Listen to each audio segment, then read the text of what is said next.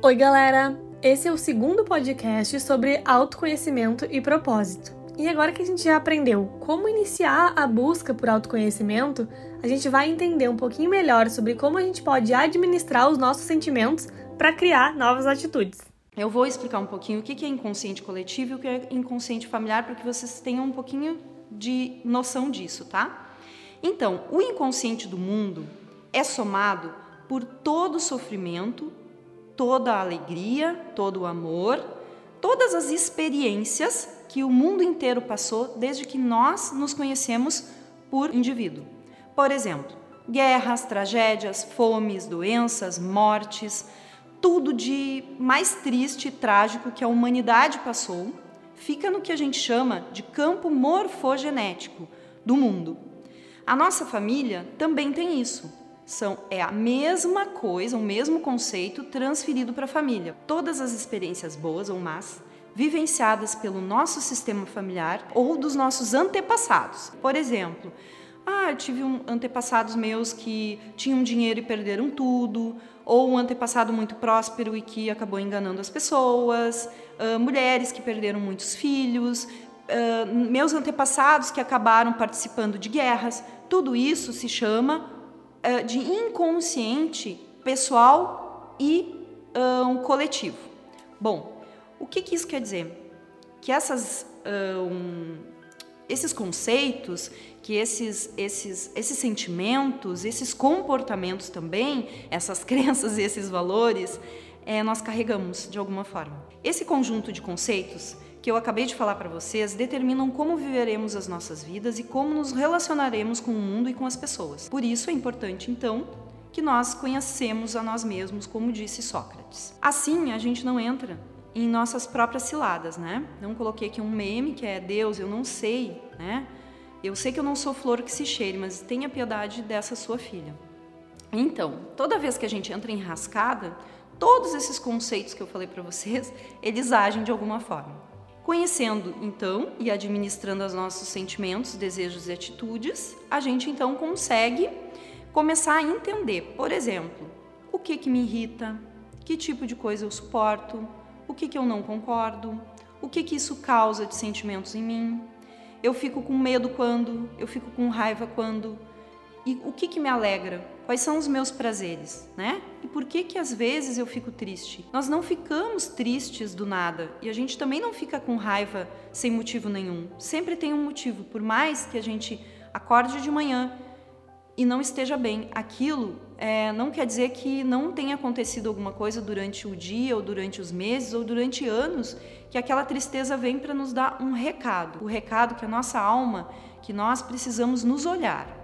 E aí eu quero falar um pouquinho de emoções com vocês. A questão das emoções. Sentir raiva não é ruim. A raiva, quando usada da forma adequada, ela nos impulsiona a gente mudar as realidades que nós não gostamos, a sair da zona de conforto, que é uma das coisas mais difíceis do ser humano. Essa pandemia que a gente está vivendo, que inclusive a gente está fazendo esses vídeos todos para vocês, porque Uh, no projeto anterior, eu fui nas salas de aula e a gente fez uma série de uh, atividades com os alunos e foi muito legal. E eu tenho certeza que as pessoas que participaram daquele dia dessa palestra saíram de lá diferentes. A gente falou muito de sentimentos. O medo, o medo ele nos ajuda a, a que a gente não se coloque em risco. E o que é se colocar em risco? É não correr de carro, é não beber e dirigir, é não se drogar, né? É saber com quem a gente anda, quais são as nossas companhias. A tristeza também nos ajuda a olhar para dentro de nós. Quando a gente está triste, a gente não consegue olhar para fora, olhar para o externo. A gente precisa nos é, se conectar com o que a gente tem dentro de nós. E ela faz com que a gente se obrigue a fazer isso, que é importante, que é o que está acontecendo hoje com a grande maioria das pessoas nessa quarentena. Eu tenho trabalhado muito muitos clientes de constelação e muita gente de mentoria e muito paciente também, porque eu também sou terapeuta.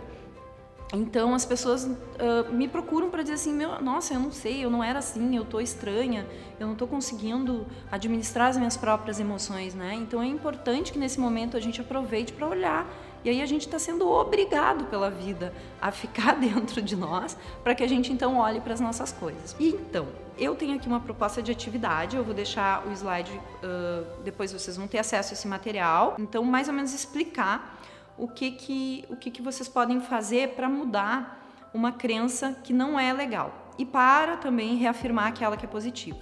Então, eu vou pedir para que vocês uh, pensem, né?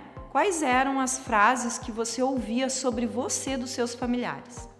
E aí, assim, primeiro a gente sempre uh, foca no familiar, nos pais, nos irmãos, nos tios, no avô, na mãe, e depois a gente pode focar em um, uma outra figura que tenha sido um amigo, alguém que participou da nossa criação. Mas é importante que a gente comece sempre da família faz uma lista, né? Fazer uma lista separando as positivas das negativas. As negativas não pertencem a você e você pode mudá-las. Como mudar uma crença negativa que vem dos pais, né? Aí a gente tem aqui uma frase e aí vocês vão dizer: "Ah, não. Ah, não, professora. Ô tia, né? Você vai me dizer que eu falando isso, eu vou me curar? Vai se curar sim. Eu fiz exercício com eles, os alunos da, uh, da, outra, da outra escola, no projeto Preparar, e eles entraram sim nesse campo de informação familiar e a gente acessa isso, então a gente começa no nosso processo de cura. Então é mais ou menos dizer vocês podem imaginar o pai e a mãe de vocês, ou se vocês foram criados por um vô, uma avó, alguém que fez esse papel de pai que você sente no coração e dizer: Papai e mamãe, eu respeito e honro vocês. Vocês são os pais perfeitos para mim. Eu tomo o que é meu, que vem de vocês, que são as coisas boas, né? E deixo com vocês o que é de vocês, que é aquilo que a gente não concorda. Peço que me libertem dos padrões de repetição familiar e me abençoe. Então é um exercício simples e é um exercício que funciona assim se vocês fizerem isso toda noite, tá bom? É uma dica aqui. Quando as frases não vêm dos pais, vêm de pessoas fora da família, a gente pode então ressignificar elas. Por exemplo, eu acredito que eu sou uma pessoa derrotada e eu mudo essa crença para eu sou um vencedor, eu sou capaz, eu tenho tudo que eu preciso dentro de mim.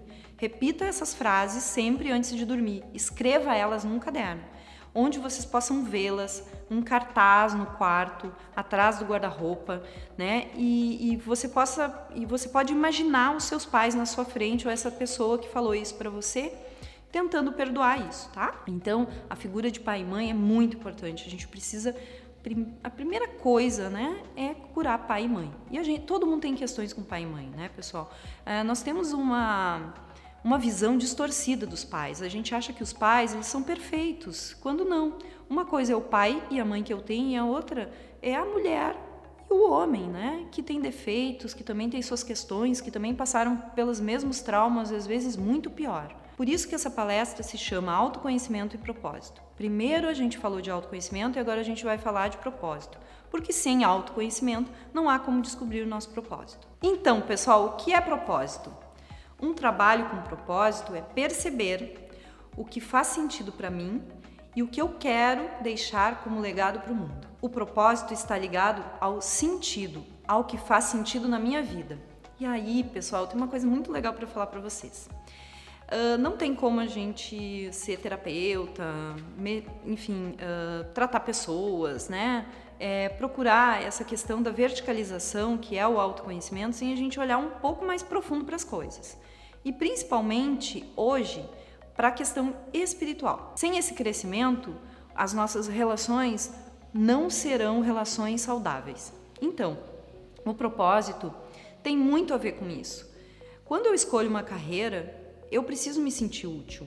Quando eu estava lá trabalhando como uma gerente de comunicação, né, trabalhei e fiz muitos projetos legais, eu sempre tive essa veia de, de ajudar as pessoas, de perceber a necessidade do mundo onde eu vivia e como eu podia contribuir com ele de uma forma maior. E aí, olha só que legal, quando a gente, uh, na verdade, faz isso, quando a gente então se propõe a fazer algo melhor, algo de útil e profundo para o mundo, o nosso corpo libera hormônios, principalmente o hormônio da ocitocina, que é o hormônio do amor. O hormônio da ocitocina é o hormônio que a mãe, quando amamenta um bebê, produz e o bebê produz junto. Esse hormônio é um hormônio muito importante para tudo. Além disso, ajudando as pessoas, ajudando o mundo e tendo um trabalho com propósito, a gente produz endorfina, serotonina, dopamina e outros hormônios que são muito importantes. Então, isso quer dizer que quando a gente se sente útil, a gente fica muito bem. Não é à toa que hoje nós temos tantos projetos sociais e projetos que têm esse objetivo de fazer algo de maior e não só trabalhar, pagar conta, dormir, comer, tomar cerveja, sair com os amigos. Isso tudo é importante, mas esse outro lado é muito importante também. É, quando eu fui escolher minha carreira, eu escolhi a primeira carreira por sobrevivência. Eu gostava do que eu fazia, mas chegou uma hora que esse algo a mais começou a chamar e eu não tive muita opção. Eu não quis mais voltar para empresas. Eu aprendi muito dentro de empresas, sou extremamente grata. Coisas materiais, é, enfim, tenho uma vida confortável e eu pude então fazer essa transição de uma forma um pouco mais tranquila. Como encontrar o meu propósito? Primeiro é vivendo, né? Não tem muito o que fazer, a gente precisa andar e caminhar. É, eu passei esses anos todos em empresa, né? Fiz muitos projetos legais de educação para escolas municipais, estaduais, principalmente nas questões de sustentabilidade, para cultura, para produtores culturais também aprenderem a ser mais empreendedores e a ter uma, uma veia de colaboração. Então, eu escolhi a minha carreira vivendo. É, num primeiro momento, eu simplesmente fui para a primeira oportunidade que apareceu e continuei. E sou uma pessoa muito persistente, então a persistência é muito importante. E quando chegou a hora de eu realmente fazer o que eu vim fazer aqui, o meu propósito, a vida me ajudou nisso. Então, eu preciso também me relacionar com as pessoas, descobrir quais são as minhas habilidades e desenvolver essas habilidades. Eu vou falar um pouquinho desses três itens para vocês. Obrigada por ouvirem essa aula. A gente vai continuar na próxima parte.